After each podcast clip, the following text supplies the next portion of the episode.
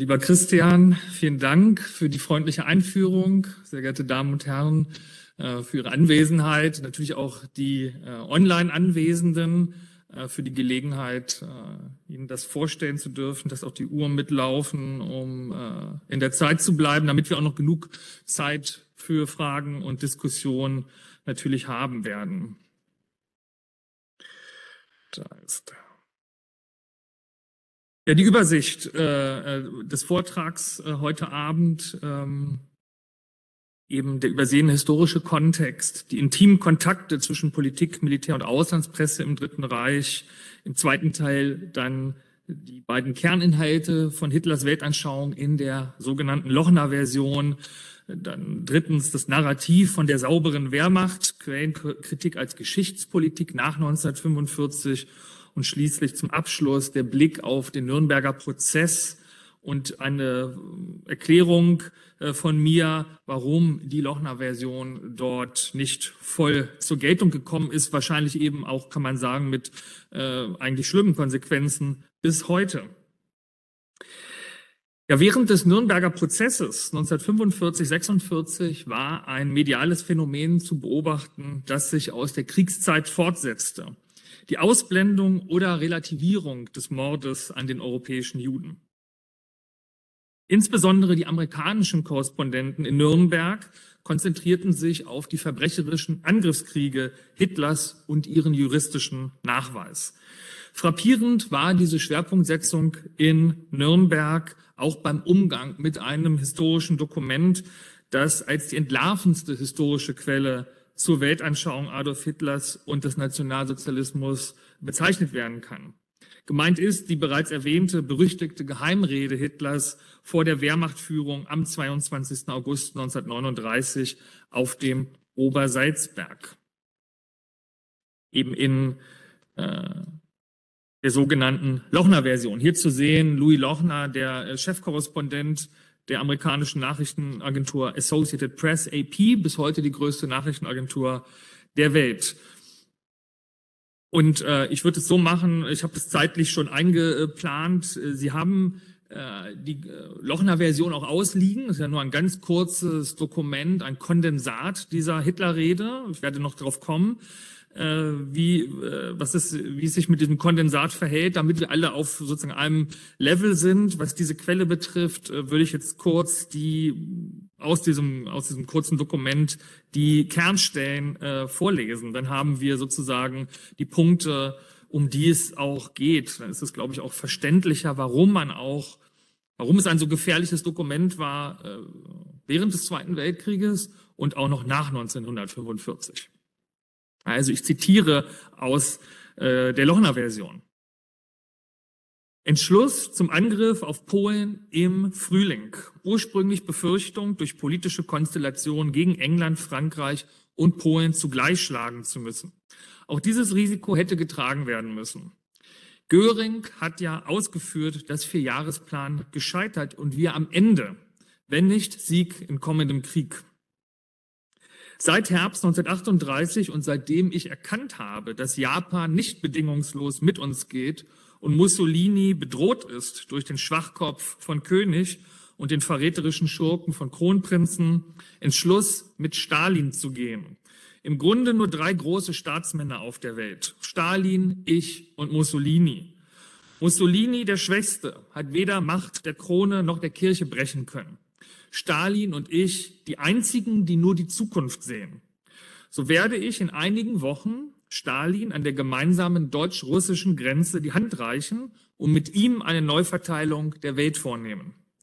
Unsere Stärke ist unsere Schnelligkeit und unsere Brutalität. Genghis Khan hat Millionen Frauen und Kinder in den Tod gejagt, bewusst und fröhlichen Herzens. Die Geschichte sieht in ihm nur den großen Staatengründer. Was die schwache westeuropäische Zivilisation behauptet, über mich behauptet, ist gleichgültig. Ich habe den Befehl gegeben und ich lasse jeden füsilieren, der auch nur ein Wort der Kritik äußert, dass das Kriegsziel nicht im Erreichen von bestimmten Linien, sondern in der physischen Vernichtung des Gegners besteht. So habe ich einstweilen nur im Osten meine Totenkopfverbände bereitgestellt mit dem Befehl unbarmherzig und mitleidslos Mann, Weib und Kind polnischer Abstammung und Sprache in den Tod zu schicken. Nur so gewinnen wir den Lebensraum, den wir brauchen. Wer redet heute noch von der Vernichtung der Armenier? Polen wird entvölkert und mit Deutschen besiedelt. Mein Polenpakt war nur als Zeitgewinn gedacht. Und im Übrigen, meine Herren, ereignet sich mit Russland ja nur dasselbe, was sich mit Polen durchexerziert habe. Nach Stalins Tod, er ist ein schwerkranker Mann, zerbrechen wir die Sowjetunion. Dann dämmert die deutsche Erdherrschaft herauf. Die Gelegenheit ist günstig wie nie zuvor. Ich habe nur eine Sorge, dass mit Chamberlain oder irgendein anderer Saukerl im letzten Augenblick mit Vorschlägen und Umfeiern kommt. Er fliegt die Treppe herunter und wenn ich ihm persönlich vor den Augen aller Fotografen in den Bauch treten muss. Nein, dazu ist es zu spät. Der Angriff und die Vernichtung Polens beginnt am Sonnabend früh. Ich lasse ein paar Kompanien in polnischer Uniform in Oberschlesien oder im Protektorat angreifen. Ob die Welt das glaubt, ist mir scheißegal. Die Welt glaubt nur an den Erfolg.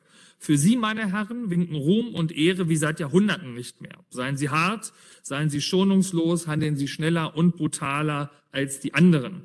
Die Bürger Westeuropas müssen vor Entsetzen erbeben. Das ist die humanste Kriegsführung, denn es schreckt sie ab. Und nun ran an den Feind. In Warschau feiern wir Wiedersehen. Also dies die Kernstellen aus der, aus der Lochner-Version, diesem Kondensat einer mehrstündigen äh, Hitlerrede. Obwohl mit Louis Lochner ein führender amerikanischer Berlin-Korrespondent die Schlüsselfigur bei der Sicherstellung, Verbreitung und Veröffentlichung dieses Schriftstücks war, blieb er, obwohl dauerhaft anwesend, im Nürnberger Prozess ein Phantom. Auch bei der ab den 1960er Jahren erfolgten geschichtswissenschaftlichen Quellenkritik zu dieser Hitlerrede wurde Lochners Rolle kaum beachtet oder verzerrt dargestellt. Dabei stellt Lochners Aktivität im August 1939 eines der eindrücklichsten Zeugnisse für den Auslandskorrespondenten als politischen Akteur in der Geschichte des 20. Jahrhunderts dar. Dass diese Bedeutung der Auslandskorrespondenten in der Geschichtswissenschaft bisher kaum gesehen wurde, ist, denke ich, auch einer der Gründe, weshalb die von Lochner überlieferte Fassung der Hitlerrede vom 22. August 39 bis heute entweder unbekannt ist oder meist falsch eingeschätzt wird. Daher sollen die Hintergründe und Zusammenhänge hier erstmals umfassend rekonstruiert werden, um zu einer Neubewertung dieser zentralen Quelle für Weltanschauung, für die Weltanschauung Hitlers und für den Nationalsozialismus als Ideologie mit globalem Anspruch zu gelangen. Der erste äh, Aspekt, der übersehene historische Kontext, die intimen Kontakte zwischen Politik, Militär und Auslandspresse im Dritten Reich.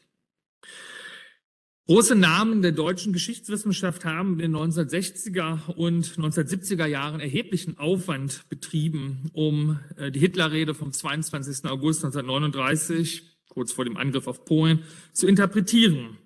Insbesondere Winfried Baumgarts Deutungen der Rede von 1968 und 1971 in den Vierteljahresheften für Zeitgeschichte erwiesen sich als wirkungsmächtig.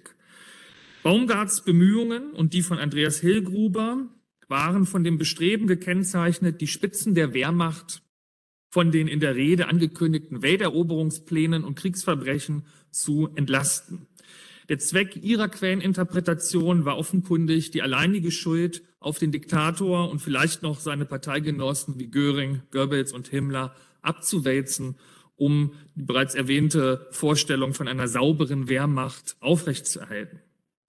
Louis Lochner als historische Person wurde ausgeblendet und der Wert der Redezusammenfassung, die ihm zugespielt wurde, also die sogenannte Lochner-Version, als Dramatisierung äh, redigierte Manipulation zu politischen Zwecken als Mischung von zutreffenden, halbwahren und vermuteten Angaben sowie als gefälschtes Dokument abqualifiziert.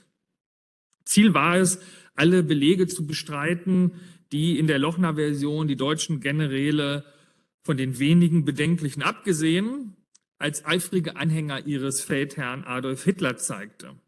Dies führte in der geschichtswissenschaftlichen Literatur der folgenden Jahre dazu, dass die Lochner-Version entweder gar nicht genutzt wurde und vielen Forschern unbekannt blieb oder in wüsten Geschichtsverfälschungen als Beleg missbraucht wurde, um die deutsche Schuld am Ausbruch des Zweiten Weltkrieges zu leugnen. Der auch immer noch aktuelle Wikipedia-Eintrag zur Hitler-Rede vom 22. August 1939 strotzt vor solchen Fehlern und behauptet unter Verweis auf diese Literatur apodiktisch, die Lochner-Version sei eine Fälschung. Daher gilt es, die Quellenkritik vom Kopf auf die Füße zu stellen. Insbesondere ist der Kontext zu rekonstruieren, in dem Lochner zwischen dem 22. August und dem 25. August 1939 diese Zusammenfassung der Hitlerrede erhielt und sie dann weitergab. Der Hintergrund, die engen, mitunter symbiotischen Beziehungen zwischen Politik, Militär und Auslandspresse im Dritten Reich ist für die Quellenkritik von höchster Bedeutung und bisher unbekannt gewesen. Schauen wir auf, diesen, auf diese Tage im August 1939. In diesen Tagen sickerte der baldige Kriegsbeginn aus den NS-Führungskreisen in das Berliner Auslandspressekorps durch. Es sprach sich der 26. August herum, was auch dadurch belegt wird, dass alle bekannten englischen, französischen und polnischen Auslandskorrespondenten zu diesem Zeitpunkt Berlin verlassen hatten. Sigrid Schulz, hier zu sehen, äh, auf einem Foto, äh, rechts, äh, rechts neben äh, Göring, die Berlin-Korrespondentin der einflussreichen amerikanischen Zeitung Chicago Tribune, veröffentlichte bereits am 13. Juli 1939 unter ihrem Pseudonym John Dixon einen Artikel mit Ortsangabe Oslo, in dem sie die Unzufriedenheit in der Wehrmachtführung thematisierte, nicht über Hitlers politische und militärische Strategie informiert zu sein. Dass Schulz seit der späten Weimarer Republik enge Kontakte zu Hermann Göring unterhielt, galt die Chicago Tribune als ein aus dem Machtzentrum NS-Deutschlands besonders gut informiertes Blatt. Das heißt, vermutlich hat die amerikanische Presse mit ihren Krieg in der Luft äh, Artikeln und provozierenden Spekulationen, die Wehrmachtführung habe den Kontakt zum Diktator verloren, Hitler überhaupt erst motiviert, seine Top-Generäle am 22. August 1939 noch einmal persönlich über seine Pläne ins Bild zu setzen und sie in seinem Sinne für das, was kommen sollte, zu briefen. Denn der Führer rezipierte die ausländische Presse sorgfältig und betrieb Politik als Pressepolitik in einem weit stärkeren Ausmaß als bisher angenommen wurde. Also was man auch angesichts von ja jetzt weit über 70 Jahren Hitlerforschung konstatieren muss, dass wir längst noch nicht alles über diesen Mann und vor allen Dingen auch nicht über diesen Politiker äh, wissen. Louis Lochner, der Berliner Chefkorrespondent äh, von Associated Press, erhielt seit 1933 Informationen aus dem Arkanbereich der politischen und militärischen Macht im Dritten Reich. Hier sieht man ihn auch unter anderem mit dem äh, General äh, von Reichenau. Das ist so einer ja, der politischsten Generäle in, in der damaligen Zeit, dessen Rolle auch nach wie vor umstritten ist. Auch einer dieser typischen äh, Zwischen Träger äh, zwischen eben dem politischen, militärischen und journalistischen Bereich. Die Übergabe der Hitlerrede vom 22. August 1939 an Lochner erfolgte jedenfalls in einer langen Kontinuität politischer Kontakte zwischen deutschen Militärs und amerikanischen Auslandskorrespondenten in Berlin. Diese erprobten Vertrauensverhältnisse bestanden auch nach Kriegsbeginn 1939 bis äh, zur Internierung der amerikanischen Journalisten am 10. Dezember 1941, an dem die USA in den Krieg eintraten, weiter und sogar noch darüber hinaus. Denn es gab bis ins Frühjahr 1945 äh, einen geheimen Deal zwischen Associated Press und dem NS-Regime. Äh, auf den äh, kann ich jetzt heute aus Zeitgründen nicht eingehen, höchstens kurz in der Diskussion, äh, was eben zeigt, wie eng diese Verflechtungen äh, in der gesamten Zeit eigentlich waren. Das heißt, die Übergabe der Hitlerrede vom 22. August an Lochner war weder Zufall, Verlegenheit noch ein einmaliger Geheimnisverrat deutscher Offiziere. Ausgehändigt wurde Lochner das Dokument von Hermann Maas im Auftrag des ehemaligen Generalstabschefs Ludwig Beck. Beck hatte eine Mitschrift äh, der Rede von äh, Admiral Canaris erhalten, also Canaris und seinem engen Mitarbeiter Hans Oster. Canaris war auf dem Obersalzberg äh, dabei gewesen und hatte eben äh, mit stenografiert zumindest die prägnantesten äh, Stellen dieser Rede. Diese Verbindung Beck, Maas, Lochner war auch schon über Jahre eingespielt und stammte bereits aus der Frühphase des Dritten Reiches, wie Lochner in einer Vorbefragung zum Nürnberger Prozess schilderte. Beck hatte Lochner auf diese Weise etwa schon 1936 vorab die Remilitarisierung des Rheinlandes verraten. Und Lochner wurde aus denselben Kreisen auch noch im Frühsommer 1941 über den bevorstehenden Angriff auf die Sowjetunion informiert. Also eines dieser zahlreichen Lecks eigentlich ähm, über die, den Überfall auf die Sowjetunion. Von einer Dramatisierung oder gar Fälschung der Lochner-Version zu sprechen, wie in der Militär- und Diplomatiehistorischen Literatur nach 1945 äh, kolportiert, entbehrt schon vor diesem Hintergrund jeder Plausibilität. Wie entstand nun die Lochner-Version überhaupt? Hans-Bernd Gisevius, äh, ein Name, den manche von Ihnen schon kennen mögen, war ein Mitarbeiter von Admiral Canaris. Canaris eben Chef der deutschen äh, Militärabwehr, der bekanntlich schon im Geheimen gegen Hitler arbeitete und dafür ja auch später mit seinem Leben bezahlte. Gisevius schrieb bereits 1946 in seinen Memoiren, Gleich am nächsten Tag, also am 23. August 1939, las Canaris uns die wichtigsten Stellen der Hitlerrede vor. Er war immer noch voller Entsetzen und seine Stimme zitterte. Er fühlte, Zeuge von etwas Ungeheuerlichem gewesen zu sein. Man war sich im Kreis um Canaris einig, dieses Dokument einer verworrenen Zeit müsse der Nachwelt erhalten bleiben. Außersehen dazu war der Berliner AP-Chefkorrespondent Louis Lochner. Von Winfried Baumgart und den ihm folgenden Historikern wurde, schlicht positivistisch vom Ergebnis her denkend, hervorgehoben, dass Lochner die Hitlerrede am 25. August 1939 dem bereits faktischen Kriegsgegner Großbritannien übergab. Von Großbritannien wurde sie in der Tat auch 1954 in den Papieren zur britischen Außenpolitik veröffentlicht. Für Baumgart war nur vorstellbar, dass der militärische Widerstand um Canaris Beck und Oster mit dieser Handlung eine Wirkung auf Großbritannien erzielen wollte. Daher habe man die Lochner-Version dramatisiert, um die Briten zu einer militärischen Intervention oder kurzfristigen diplomatischen Aktion zu verleiten. Tatsächlich waren dies reine Spekulationen Baumgarts, die von seiner mangelhaften Beschäftigung mit dem politischen Akteur Louis Lochner zeugen und seine gesamte Quellenkritik entwerten. Denn in Wirklichkeit war die Lochner-Version gar nicht für die Briten, sondern für die Amerikaner bestimmt. Allen Beteiligten war im August 1939 klar, dass die Vereinigten Staaten in dem in Kürze ausbrechenden Krieg noch geraume Zeit oder vielleicht sogar dauerhaft äh, neutral bleiben würden. Die Hitlerrede sollte als historische Quelle wirklich schlichtweg nur der Nachwelt erhalten werden, wie es Gisevius 1946 versicherte. Das heißt, es gab gar keine Dramatisierungs- und Fälschungsnotwendigkeit, um kurzfristig politische Ziele zu erreichen. Baumgart wie auch Hillgruber blieb offensichtlich unbekannt, dass Louis Lochner die größte amerikanische Nachrichtenagentur AP repräsentierte. Wenn der militärische Widerstand diese Hitlerrede nach dem 22. August 1939 möglichst schnell und sicher nach London hätte durchstechen wollen, wäre sie einem der wegen der Kriegsgefahr ohnehin dort abreisenden britischen Berlin-Korrespondenten zugespielt worden. Solche Kontakte gab es natürlich auch. Lochner hingegen, fern jedes Gedankens an eine schnelle Abreise aus NS-Deutschland, tat nach Erhalt der Rede genau das, was von den Widerstandskreisen erwartet wurde. Er ging in dem festen Glauben in die amerikanische Botschaft, dass das Dokument oder zumindest sein Inhalt in die USA geschickt und dort zu den Akten genommen werden würde. Allerdings hatte Lochner seine Rechnung ohne die Feigheit des Geschäftsträgers Alexander Kirk gemacht, der ihm beschied, er könne solches Dynamite nicht einmal eine Stunde lang mehr in der Botschaft aufbewahren. Kirk äh, schützte auch vor, der Code könnte geknackt sein, mit dem die US-Botschaft ihre Nachrichten an das State Department in Washington chiffrierte.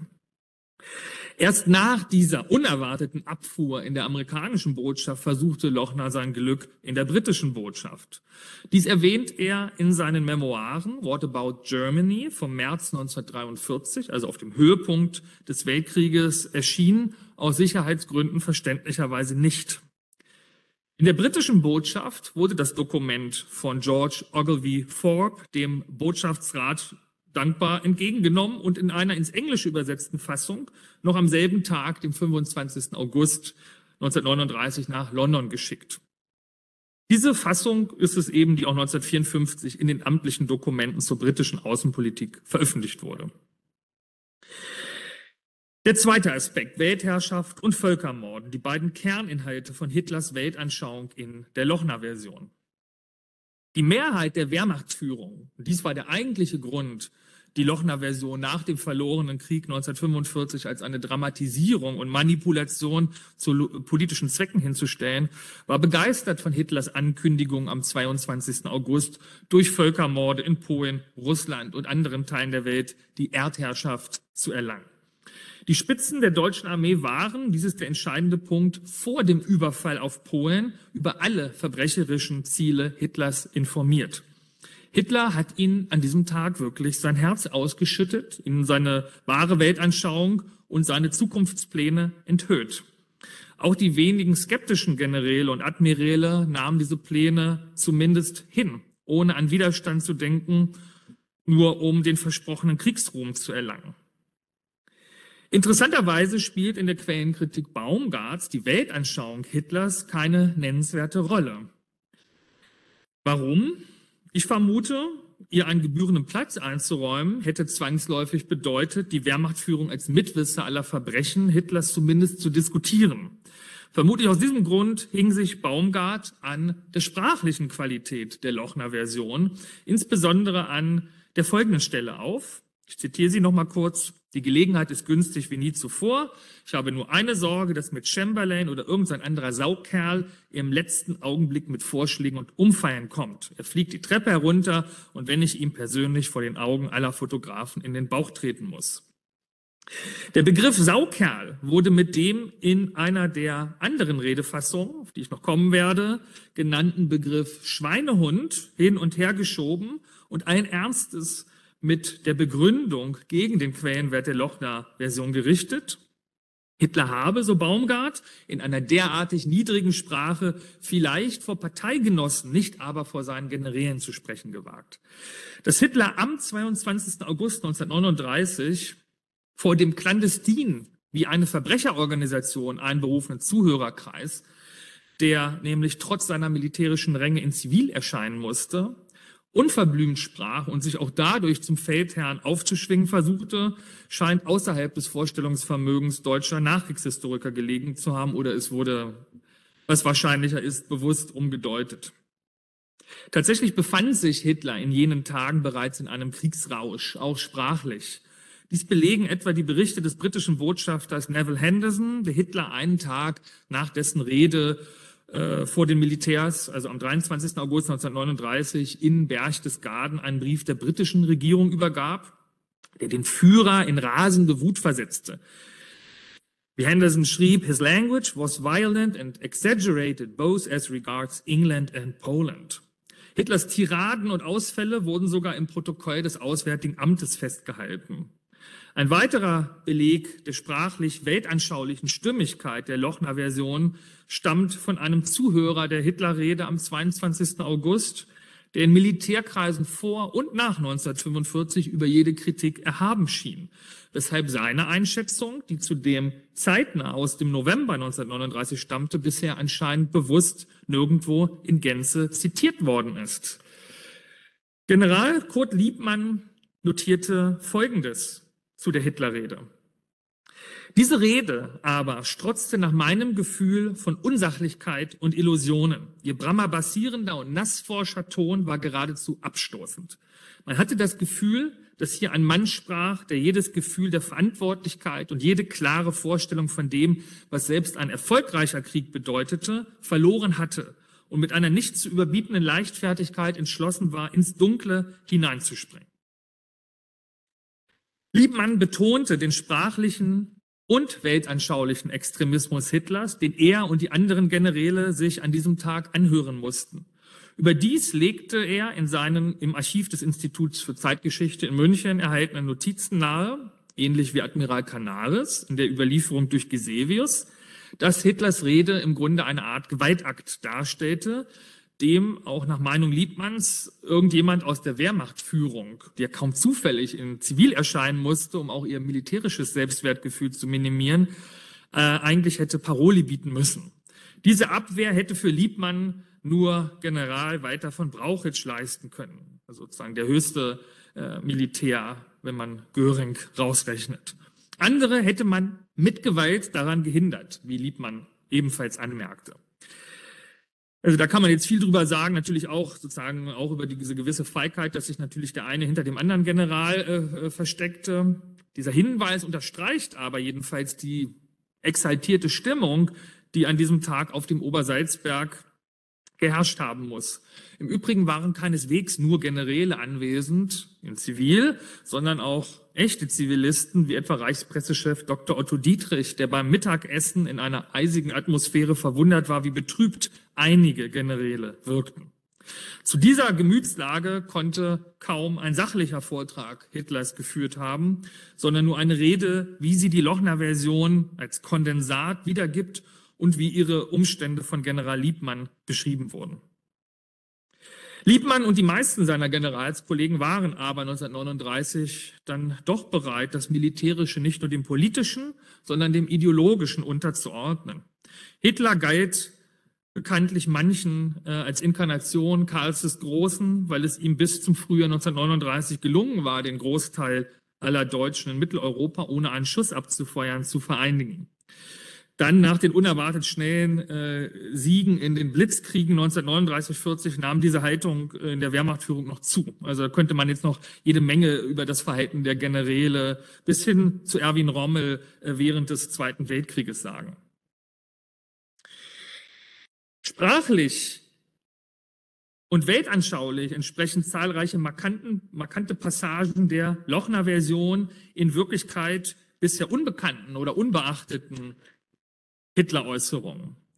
Die Stelle etwa, so werde ich in einigen Wochen Stalin an der gemeinsamen deutsch-russischen Grenze die Hand reichen und ihm, mit ihm eine Neuverteilung der Welt vornehmen, ähnelt auffallend der geopolitisch ausgreifenden Szenerie, die Hitler am 7. Februar 1937 in einem Cosmopolitan-Interview mit dem Hearst-Chefkorrespondenten Karl Henry von Wiegand hier zu sehen, mit Hitler und auch Lochner äh, bereits im, im, Sommer 1932 auf dem Obersalzberg, die Hitler in diesem Interview äh, entworfen hatte. Darin räumte Hitler ein, dass seine Ziele Napoleons Russlandfeldzug noch weit überstiegen. Aber ich werde nicht Napoleons Fehler wiederholen, versicherte er, und dass sie global waren. Durch Wiegand kritisch auf den Wert der Japaner als sehr weit entfernten Verbündeten angesprochen, entgegnete Hitler, wohlgemerkt bereits Anfang 1937, in der englischen Fassung natürlich in Cosmopolitan, we will shake hands with the Japanese in the Caucasus. Das wichtigste Element der Weltanschauung Hitlers, das die Lochner-Version in Reinform wiedergibt, liegt äh, aber wahrscheinlich in der Bestimmung des eigentlichen Kriegszieles. Dieses bestand für Hitler geopolitisch eben nicht im Erreichen von bestimmten Linien, sondern in der physischen Vernichtung des Gegners.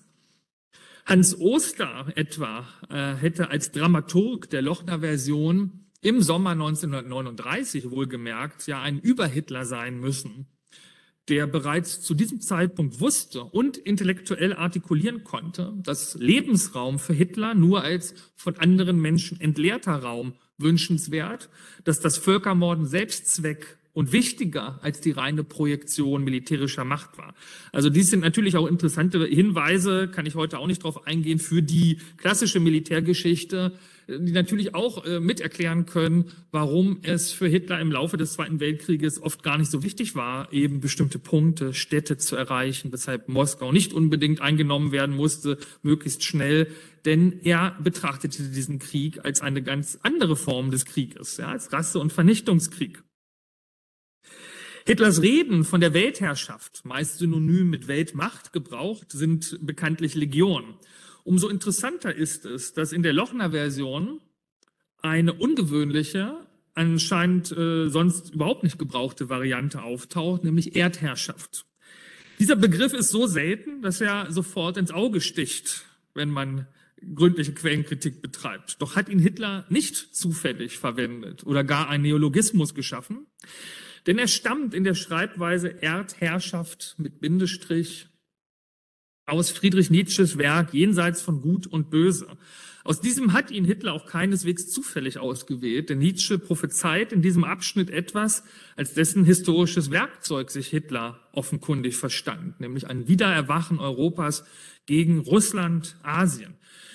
Bei Nietzsche heißt es, ich sage dies nicht als Wünschender, mir würde das Entgegengesetzte eher nach dem Herzen sein. Ich meine eine solche Zunahme der Bedrohlichkeit Russlands, dass Europa sich entschließen müsste, gleichermaßen bedrohlich zu werden, nämlich einen Willen zu bekommen durch das Mittel einer neuen über Europa herrschenden Kaste, einen langen, furchtbaren eigenen Willen, der sich über Jahrtausende hin Ziele setzen könnte, damit endlich die lang gesponnene Komödie seiner Kleinstaaterei und ebenso seine dynastische wie demokratische Vielwollerei zu einem Abschluss käme. Die Zeit für kleine Politik ist vorbei. Schon das nächste Jahrhundert bringt den Kampf um die Erdherrschaft, den Zwang zur großen Politik. In dieser Prophezeiung Nietzsches wird nicht allein der kriegerische Aufbruch Europas gen Osten und eine Jahrtausende währende Erdherrschaft der Arier imaginiert und propagiert, sondern ihr furchtbarer Wille beschworen, all ihre Feinde für immer zu vernichten. Dies ist überdies, kann man jetzt auch noch sehr viel zu sagen, der erste stichhaltige Beleg für eine zumindest eklektische Rezeption von Nietzsches Werk durch Hitler. Dass Hitler den Nietzsche-Kult nach Kräften gefördert hat, ist gut bekannt und auch gut untersucht, aber äh, bisher fehlen äh, sozusagen die Belege äh, dafür, ob und wie Hitler eigentlich Nietzsche selbst gelesen, verstanden und praktisch angewendet hat. Der dritte Punkt. Das Narrativ von der sauberen Wehrmacht, also Quellenkritik als Geschichtspolitik nach 1945. Die Authentizität der Lochner-Version wird durch ein weiteres quellenkritisches Argument gestützt, das in den 1960er und 70er Jahren nicht bekannt war. Die Anspielung auf Genghis Khan, den historisch markantesten Vertreter asiatischer Gewaltherrschaft, die nur in der Lochner-Version enthalten ist dass sie auch eindeutig der Weltanschauung Hitlers und übrigens auch Himmlers äh, entstammt, hat äh, unlängst der amerikanische Historiker Richard Brightman nachgewiesen. Also Hitler verwendete etwa äh, Genghis Khan in seiner Rede, Sportpalastrede vom 9. September 1941, in der er auch den Sieg über die Sowjetunion propagierte, propagierte und behauptete, einen Präventivkrieg zu führen, um einen zweiten Mongolensturm eines neuen Genghis Khan zu verhindern. Dreimal wird Genghis Khan von Hitler in den Monologen erwähnt, immer in bewundernder Weise. Und es sind auch noch frühere Anspielungen Hitlers auf Genghis Khan nachgewiesen. In der Kriegszeit nach 1939 fügte sich dies äh, in die bei Nationalsozialisten beliebten Verweise auf nichtchristliche Kriegerhelden wie den legendären Hunnenkönig Etzel. Baumgart versäumte es in seiner Quellenkritik auch die Stimmigkeit der Lochner-Version im Kontext der Offiziersreden Hitlers zwischen 1933 und 1945 und dann nochmal speziell im Jahr 1939 zu prüfen.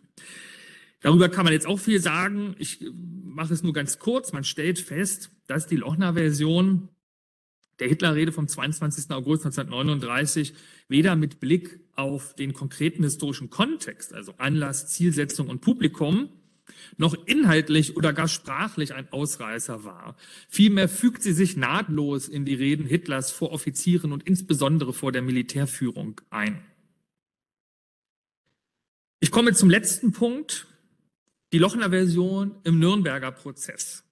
Schließlich gilt es noch, den Einwand zu entkräften, die Lochner Version sei vom Nürnberger Kriegsverbrechertribunal verworfen worden.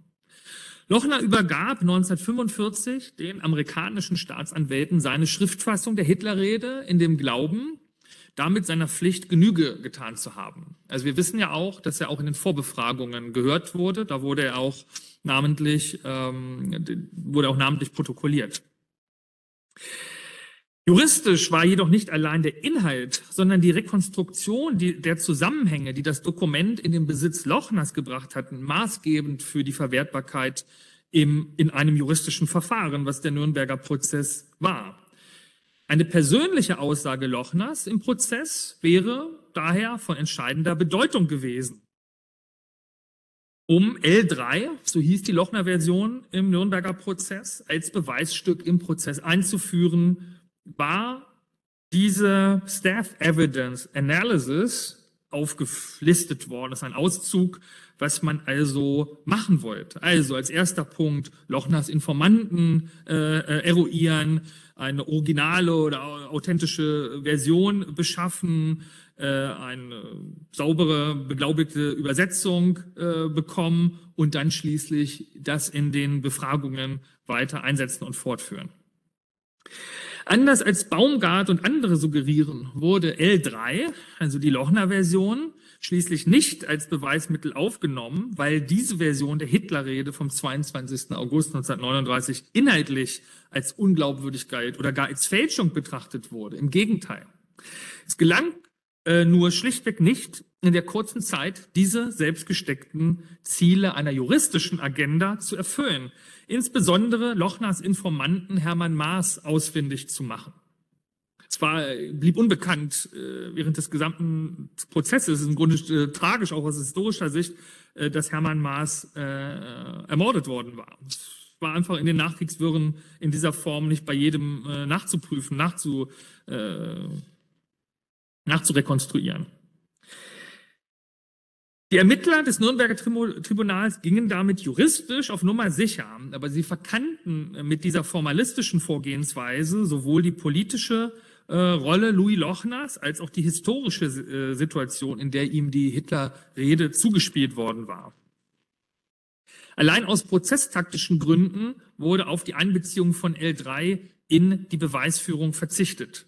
Zumal man, nachdem die Lochner-Version bei den, Staats, äh, bei den amerikanischen Staatsanwälten war, sich auf die Suche gemacht hatte. Also die Rechercheteams waren schon sehr fleißig und dann hat man erst die zwei anderen Redekondensate eben in den Akten des Oberkommandos der Wehrmacht gefunden. Das heißt, die Lochner-Version stand am Anfang, dann die Recherche, dann findet man die zwei anderen Fassungen. Diese besaßen äh, ja bekanntlich nicht einmal eine Unterschrift, aber sie waren durch ihren Fundort natürlich juristisch im deutschen äh, Aktenmaterial leichter zu verteidigen. Die öffentliche Meinung hingegen bestimmte die Lochner-Version 1945, 46 sehr wohl und bemerkenswerterweise kam es auch zu scharfen Auseinandersetzungen über sie in den Nürnberger Gerichtsverhandlungen. Die, Staatsanwalt, die Staatsanwaltschaft entschuldigte sich etwa mokant, dass die L3 in die äh, Dokumentensammlung für die Medien gegeben habe. Die internationale Presse hatte nämlich kaum zufällig 250 Kopien der Lochner-Version erhalten. Daran sieht man natürlich schon, also offenkundig war es für die Staatsanwaltschaft wichtig, ähm, dieses Dokument in die Öffentlichkeit zu bringen. Es war für sie eben auch authentisch und sie wollte es in der Presse gedruckt äh, und diskutiert sehen. Es ist aufschlussreich auch, dass der deutsche Verteidiger Dr. Stamer im Prozess zugab dann, dass es die Rede Hitlers am 29. August 1939 überhaupt gegeben hat. Das wurde vorher auch erst noch eine Zeit lang bestritten.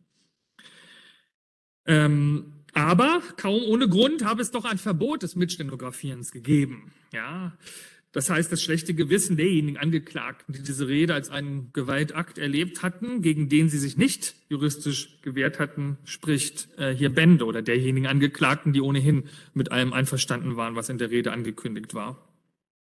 Die anderen Einwände der Verteidigung, Hitler habe solche Verbrechen niemals vor seinen Generälen angekündigt, konterte Staatsanwalt Thomas Dodd mit dem Argument, I think the actual proof in the case thus far shows not only were these things said, but they were done.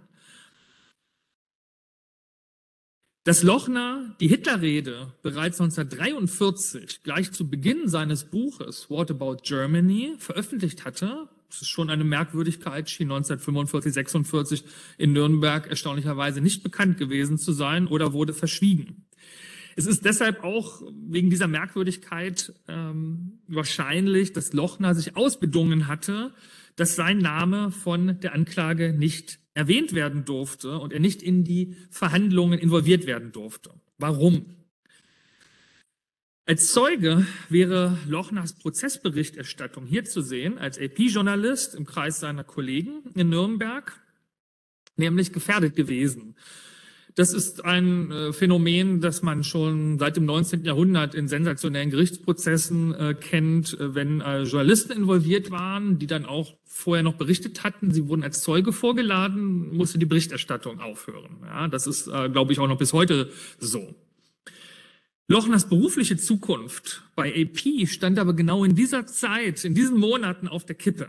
In späteren Prozessen wie dem Mannstein-Prozess 1949 sagte Lochner, nun nicht mehr bei AP beschäftigt, bereitwillig aus.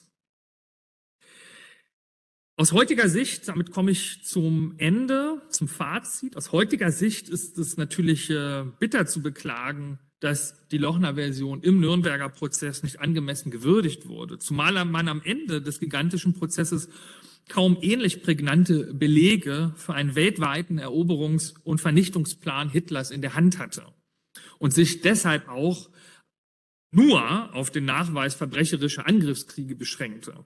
Das gilt ja bis heute noch vielen als Fortschritt im Völkerrecht und war es ja auch ganz sicher, aber es war eigentlich äh, noch, es war eigentlich noch mehr zu erwarten von der Prozessführung und auch die Ambitionen vieler Prozessbeteiligter gingen noch weiter.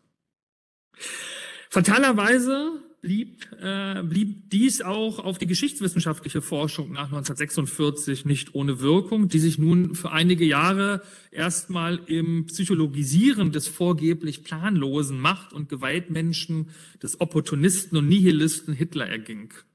Hierbei dürfte sich überdies, das ist meine Vermutung, die im Zweiten Weltkrieg äh, zur globalen Mobilisierung gegen das Dritte Reich äh, verwendete alliierte Propaganda gegen die Weltherrschaftspläne Hitlers gerecht haben.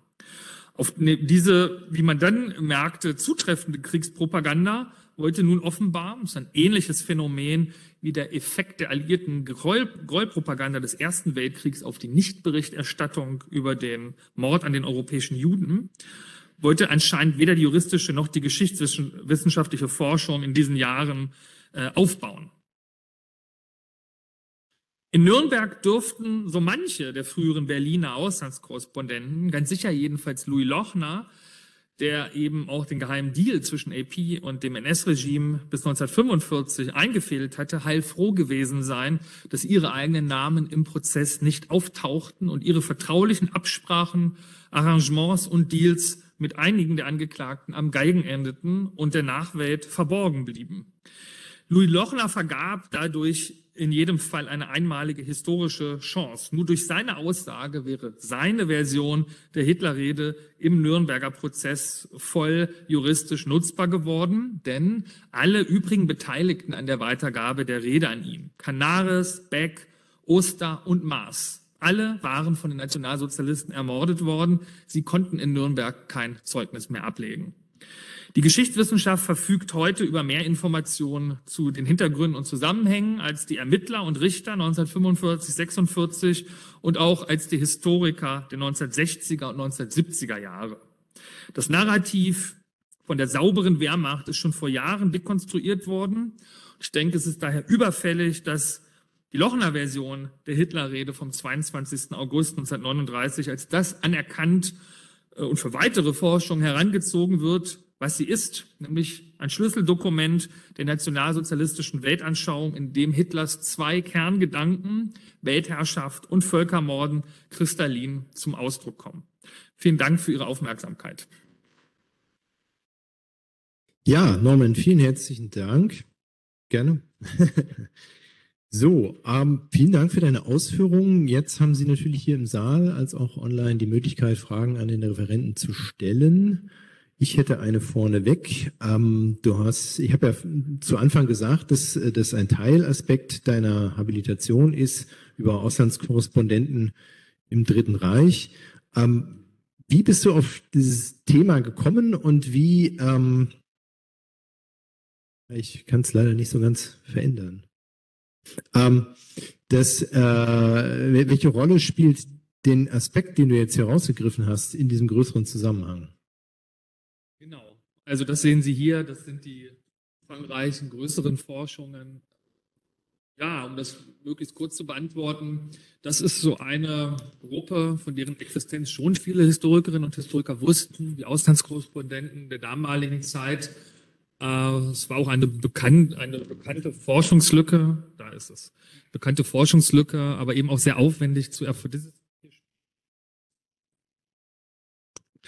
Bekannte Forschungs, ja, das ist besser. Bekannte Forschungslücke, äh, die Auslandskorrespondenten zu erforschen, weil es eben auch sehr aufwendig ist. Man muss natürlich ihre ganzen Nachlässe durchgehen, die sind auf der ganzen Welt, aber auf jeden Fall in, über ganz Nordamerika äh, verteilt. Aber wenn man das macht, und das ist mir dann im Laufe der vielen Jahre Forschung dazu aufgefallen, ist man doch noch auf viele sehr unbekannte Fakten, aber auch Zusammenhänge gestoßen. Und das ist ja hier sozusagen nur einer von den vielen Dingen, die vorher der Forschung unbekannt waren. Äh, teilweise auch irgendwie wie der geheime Deal zwischen AP und dem Dritten Reich unvorstellbar äh, waren für manche zumindest, obwohl es ein offenes Geheimnis war, äh, bis in die 1970er und 80er Jahre.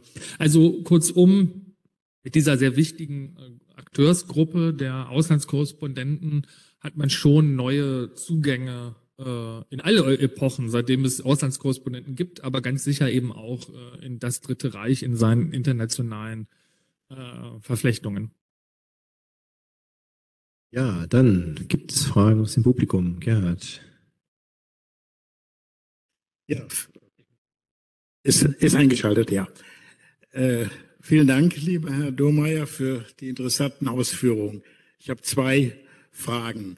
Zum einen, ähm, die Geschichte des Journalismus zeigt ja, dass wir nicht notwendigerweise äh, allen journalistischen Berichten trauen dürfen, bis hin zu Relotius und äh, Verwandten. Äh, der Lochner kommt bei Ihnen in diesem schönen Buch, das Sie äh, hier uns noch einmal vorstellen, nicht besonders gut weg. Er gilt ja geradezu als jemand, der vom Dritten Reich instrumentalisiert wurde, der also auch äh, gefüttert wird. Entsprechend äh, wird er auch äh, äh, informiert, er wird auch manipuliert. Das haben Sie ja in dem Buch sehr schön beschrieben. Äh, dieser Lochner, den Sie uns heute vorgestellt haben, ist ein etwas anderer Lochner, als Sie ihn bisher äh, beschrieben haben. Also dieser Widerspruch bitte ich äh, aufzuklären. Zum anderen, äh, nicht nur Baumgart und Hillgruber äh, sind skeptisch. Sie haben ja selber auch auf die Behandlung in Nürnberg hingewiesen, dieses Genghis Khan-Dokuments, wie es dort genannt wurde. Das heißt, äh, könnte diese Blutrünstigkeit, die Lochner ja bestimmt hinzugefügt wird, also die äh, Überlieferung von Mars, die äh, Becksche Version sozusagen, ist ja viel prosaischer vermutlich gewesen als das, was Lochner abgeliefert hat. Das heißt, ich denke immer noch an Relotius und Verwandtes. Das heißt, hat er eine, ein Dokument gleichsam äh, interessanter gemacht, als es vielleicht äh, ursprünglich war in der Version. Nicht so sehr interessant im Inhalt, der ist brisant und schlimm genug, sondern in der Art und Weise der Darstellung, also der Blutrünstigkeit. Deswegen Genghis Khan Dokument. Äh, das heißt also, äh, warum ist die Abweisung in Nürnberg äh, nicht nur erfolgt, weil man sagte, na ja, wir haben ja zwei andere Dokumente, mit denen können wir äh, sicherlich die, äh, die Sache nachweisen. Äh, wir brauchen diese journalistische Darbietung nicht. Also da würde ich Sie bitten, doch nochmal darauf hinzuweisen. Und eine kleine Anmerkung noch, auch der Hitler-Biograf Ian Kershaw äh, verwendet nicht die Lochner-Version, um äh, seine Interpretation des der Ereignisse am 22. August äh, auf dem Obersalzberg äh, zu, sondern äh, geht auf die anderen beiden Dokumente zurück. Okay, da das jetzt ja auch mehrere Punkte sind, würde ich das auch gleich beantworten. Fange ich auch gleich mit dem letzten an. Das ist manchmal auch ein bisschen zufällig, nicht? Andere anerkannte NS-Forscher, Richard Evans äh, etwa, verwenden die ganz selbstverständlich die Lochner-Version, ohne sie aber auch weiter zu problematisieren oder kontextualisieren. Ähm, das ist mein Eindruck, ist gerade in der internationalen Geschichtswissenschaft so ein bisschen dem Zufall geschuldet und man merkt schon diese Kluft äh, bei den Deutschen dass sie sie kaum oder gar nicht verwenden oder eben auch als Fälschung bezeichnen. weil, das muss man jetzt dem äh, Kollegen Baumgart schon lassen, seine Quellenkritik ja, wenn Sie sich die angucken, ich kann es nur empfehlen, die seine Aufsätze in den Vierteljahresheften für Zeitgeschichte äh, sind ja großartige Quellenkritiken, zumindest vom Format her und von der Form. Wenn man die das erste Mal liest, ist man ganz baff, äh, wie, wie, wie verästelt und äh, bis in bestimmte Details er da gegangen ist. Nur wenn man andere Informationen hat, und deshalb ist das wahrscheinlich vorher noch keinem so aufgefallen, alle haben das für eine ganz für Meisterwerke der Quellen, deutschen Quellenkritik im 20. Jahrhundert gehalten, merkt man, ähm, auf wie vielen Fehlannahmen sie beruhen, wie viele Inter- und Extrapolationen darin stecken. Ähm, also von daher, ähm, diese Nutzung in der Geschichtswissenschaft äh, wird sich jetzt hoffentlich ändern dadurch, aber oder zumindest wird sie auch mal thematisiert werden, ähnlicher Form wie die Monologe Hitlers, die ja auch problematisch sind. Äh, manche schreiben es dazu, wenn sie sie verwenden, andere nutzen sie äh, einfach so. Das ist ja einfach wichtig, dass man überhaupt die Quellen sozusagen in, in ihre Kontexte einbettet. Ähm, Vielleicht nochmal zur, Klar, äh, zur Klarstellung. Also so würde ich das zumindest ähm, verstehen. Es, es gab ganz sicher eine Canaris-Version, die, über die wir nicht mehr verfügen, außer sie liegt noch im Sonderarchiv in Moskau oder taucht irgendwann auf dem Speicher in Los Angeles auf oder so. Das ist alles möglich. Canaris, also es ist ja eine stundenlange Rede Hitlers, ja, die von einem Mittagessen unterbrochen wurde. Das heißt, es ist natürlich papierstapelmäßig, stenografisch, irgendwie sowas hier, ja, wahrscheinlich gewesen, wäre es gewesen. Das heißt, Canaris und die anderen Generäle, die sich nicht an das Mitschreibeverbot gehalten haben, was nicht weiter verwunderlich ist. Die Frage kommt oft, denn das war deutschen Offizieren, das war normal, dass man sich Notizen macht und viele konnten auch Steno ähm, bei möglichen Besprechungen, das lernten schon junger Leutnant, dass man sich vernünftige Notizen macht. Äh, das ist äh, was ganz Normales im militärischen Bereich und lässt man sich auch nicht gerne verbieten. Diese Canaris-Version, wenn sie denn irgendwann nochmal auftaucht, das wäre natürlich äh, sehr spe spektakulär und interessant, muss natürlich etwas länger gewesen sein. Was weiß ich, 20, 30 Seiten. Aus dieser Version müssen alle, äh, nicht alle, müssen, muss die Lochner-Version stammen und zumindest die beiden, die man in den Akten des Oberkommandos der Wehrmacht äh, gefunden hat, die noch viel stärker verha verharmlost wurden, weil man sie natürlich eigentlich hätte gar nicht anfertigen sollen. Ähm, das heißt, ich, ich würde jetzt völlig ausschließen, dass irgendjemand anderes an diesem Kondensat, das Louis Lochner bekommen hat, also dieses hier, äh, zwei, heute zwei äh, Textseiten, auch im Original zwei Textseiten. Das, also er selbst überhaupt nicht, kann ich, das, das halte ich für völlig ausgeschlossen. Das ist, wenn man sich mit Lochner als Akteur, journalistisch und politischen Akteur beschäftigt, also man kann von ihm jetzt halten, was man will, positiv oder negativ, sage ich gleich noch kurz was zu. Also, dass er in äh, Materialien, die ihm als Journalist gegeben werden, dass er die frisiert hätte, sowas habe ich also so ein Fall Relotius, sowas gab es, gibt es immer, aber bei ihm würde ich es äh, einfach völlig ausschließen. Dafür waren auch tatsächlich die Kontrollmechanismen bei AP viel zu stark. Dazu würde ich jetzt aber auch nochmal einwenden, was ich jetzt schon auch hier im Vortrag versucht habe. Wer soll diese Person gewesen sein? In diesen Augusttagen 1939, genau in diesen Tagen, also auch nicht 1940 oder 42 oder nach 45, wo es dann ganz einfach gewesen wäre, der diesen Hitler verfassen, hätte verfassen können. In all seinen sprachlichen äh, Stellen. Und das ist eben dann, äh, ähm, das ist eben der Punkt, wo ich sagen würde, nee, das in, deshalb habe ich ja versucht, auch so bestimmte markante Stellen äh, und auch unbekannte Stellen äh, nochmal äh, neu zu deuten und zu interpretieren, wie Genghis Khan zum Beispiel, manche nennen das ja auch die Genghis Khan-Version, äh, dass es eben, dass es eben der Hitler war der damaligen Zeit äh, der äh, genau diese Metaphern, Sprachbilder, Redewendungen verwendet hat und auch in dieser niedrigen Sprache sogar vor seinen Generälen gesprochen hat.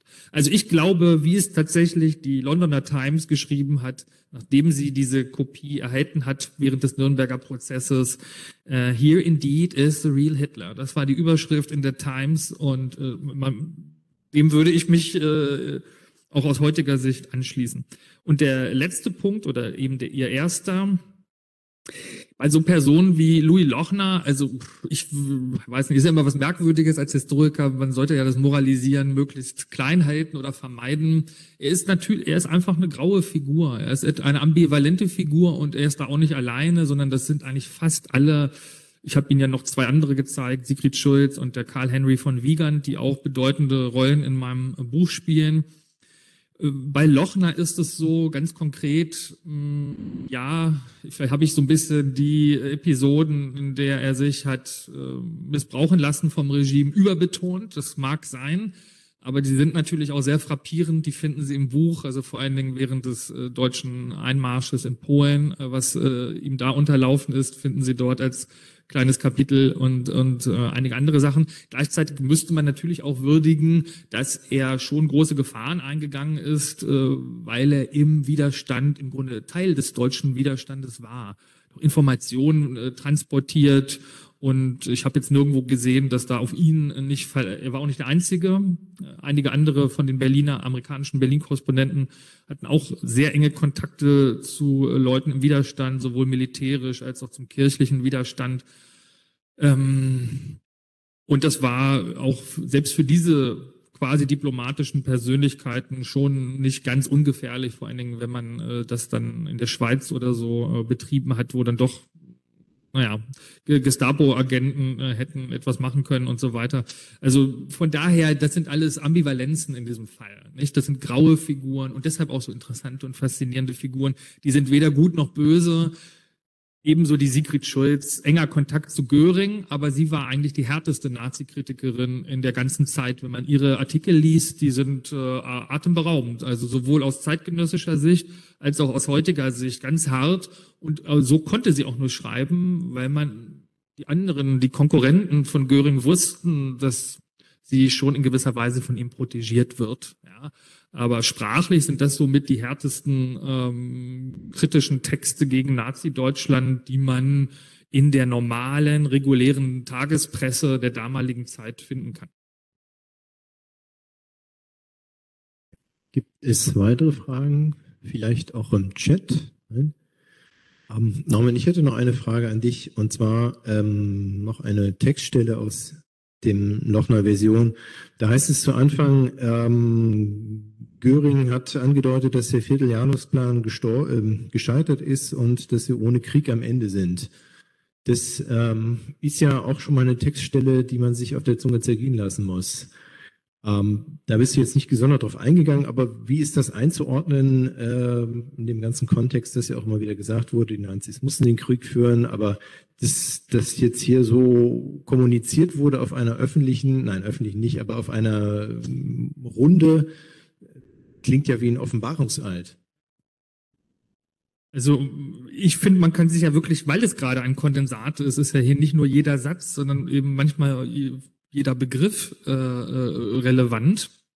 Da würde ich dann auch fragen, wer hätte sich das im August 1939 ausdenken? Wer hätte es wissen können und wer hätte es sich in dieser sprachlichen Form ausdenken können, wenn nicht eben äh, es von Hitler selbst gekommen wäre?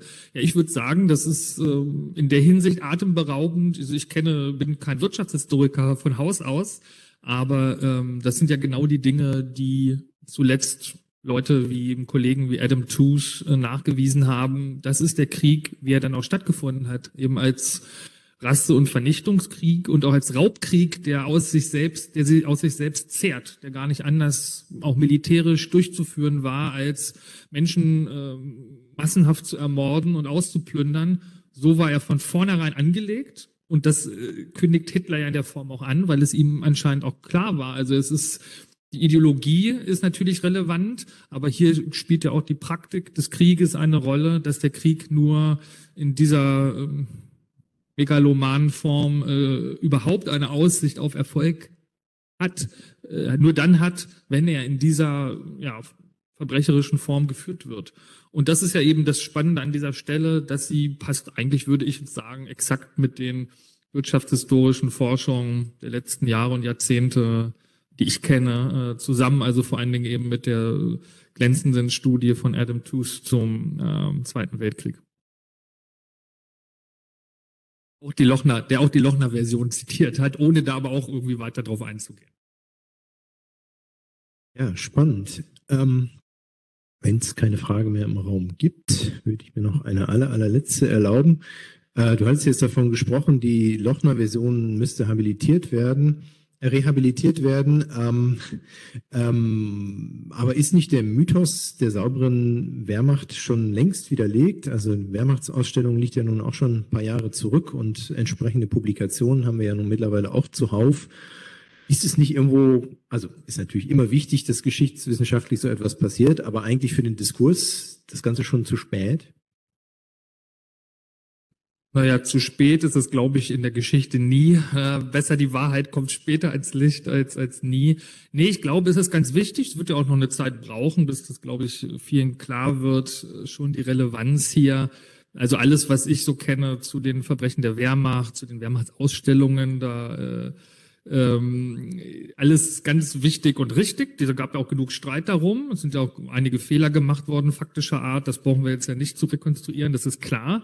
Nur muss man ja immer auch an diejenigen denken, und da erleben wir ja nun schon, würde ich mal sagen, ein, ein trauriges Revival, hm, die trotz aller dieser Belege aus den 1980er, 1990er Jahren sagen würden, ja, das mag alles sein, das ist dann sozusagen mit den, sie würden wahrscheinlich, oder man liest es ja auch, wenn man, wenn man bestimmte Schriften anguckt, also das sind ja, das, sie nutzen sozusagen die These von den Ordinary Men, von den gewöhnlichen Deutschen, um zu sagen, ja, das ist äh, dem einfachen Lanzer passiert, äh, on the spot. Das war die, der Druck, die Hektik, die Anspannung des Krieges, aber doch nicht die Wehrmachtführung selbst. Und das merkt man ja eben auch. Das ist ja aus heutiger Sicht so das Erschütternde, wenn man es liest von den damaligen Historikern, dass sie anscheinend von vornherein es ausschließen und sich auch gar nicht damit beschäftigen wollen und es der Sache auch nicht nachgehen, dass solche Begriffe überhaupt gebraucht worden sein könnten. Ja, und sie sind gebraucht worden und es macht völligen Sinn äh, äh, im, im, Kontext.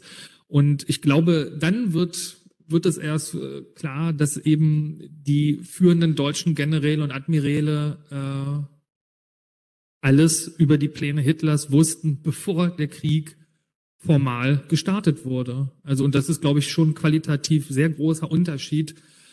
Ähm, als dann über die Dinge zu sprechen, wie sie in The Heat of the Action 1943 an irgendeiner Front passiert sind, wo man dann immer Exkulpation hören wird, dass so ist der Krieg, ja.